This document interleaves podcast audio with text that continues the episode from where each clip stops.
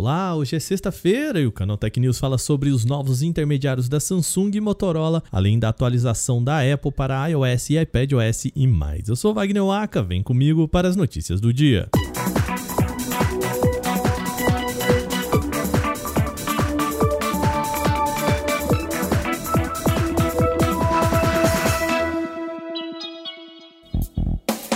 Duas novas certificações nos Estados Unidos revelaram que o Galaxy M23 5G será lançado em breve com processador Snapdragon 750G, além de um suporte nativo, claro, ao novo padrão, porque, claro, ele se chama M23 5G. Ao lado do chip da Qualcomm, o aparelho teria 6 GB de memória RAM e Android 12 de fábrica, mas esse modelo não estaria coberto por aquela política da Samsung de 4 anos de atualizações do sistema operacional algo que a gente falou aqui reservado para topos de linhas intermediários avançados da empresa. Além do Galaxy M23, as certificações também mostram um trabalho avançado da Samsung para lançar os Galaxies A23, A33, A22e e A53. É já sabido também que o Galaxy A33 vai vir de fábrica com bateria de 5.000 mAh, com suporte e recarga a 25 watts.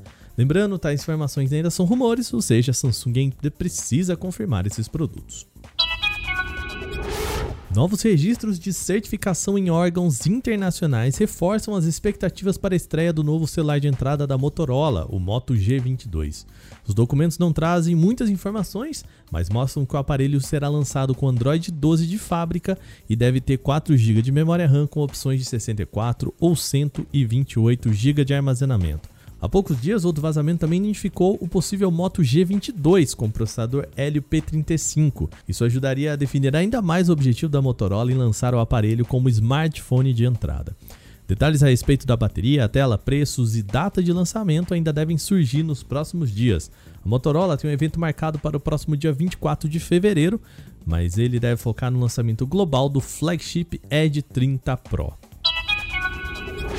Bom, e tem mais Motorola nesse programa. A empresa deve apresentar em breve o Edge 30 Pro, esse do evento sobre o qual a gente acabou de falar. O aparelho teve imagens e vídeos vazados que não apenas mostram o visual do celular, como também podem ter revelados alguns dos acessórios que a empresa está preparando para o lançamento do 30 Pro.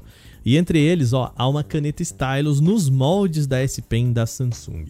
Só que diferente da sua inspiração, o stylus da Motorola parece ser um pouquinho mais simples, servindo basicamente para escrever e interagir com a tela. Vale lembrar que a S Pen da Samsung traz também sensores de movimentos e pode ser usada em comandos no smartphone.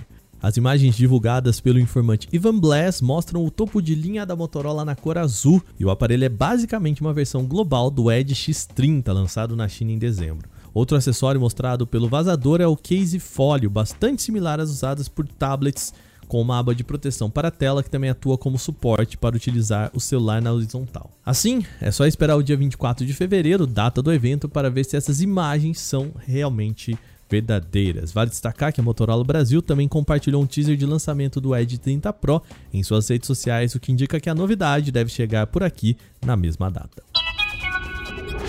Os celulares Moto G Pro já começaram a receber o Android 12. A atualização é a segunda do sistema operacional presente na linha lançada em 2020, originalmente com Android 12. O pacote foi disponibilizado exclusivamente no Reino Unido, mas não deve demorar muito para que a Motorola traga novidade para outras regiões do mundo, incluindo o Brasil. Nos celulares dela, o Android 12 vem com roupagem do MIUX, uma interface personalizada da Motorola.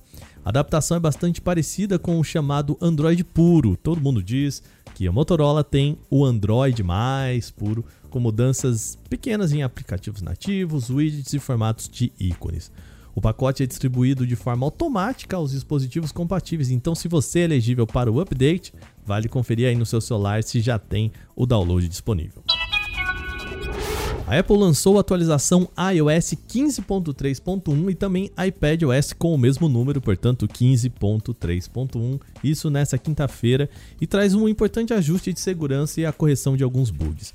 Não tem melhorias em usabilidade, não muda muita coisa para quem está usando aí, mas o pacote corrige brechas de segurança no WebKit, motor de renderização do Safari e soluciona um problema que fazia linhas Braille pararem de responder. Em relação ao WebKit, a brecha corrigida impede que o motor de renderização possibilite a execução arbitrária de um código ao carregar um conteúdo malicioso da web. Isso é uma questão de segurança.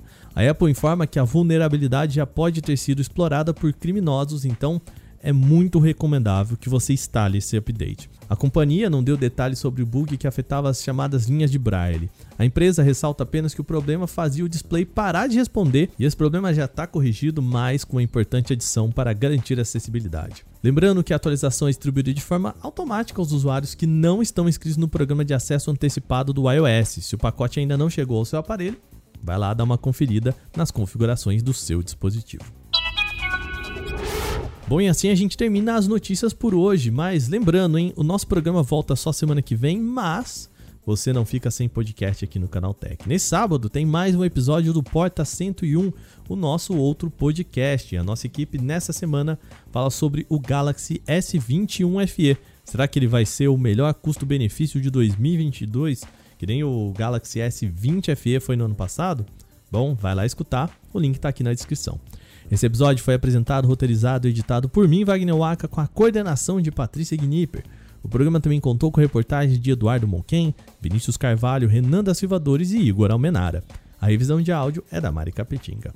Bom, sábado e domingo, portanto a gente tira aquela folga. Segunda tem mais aqui no Canal Tech News. Até lá!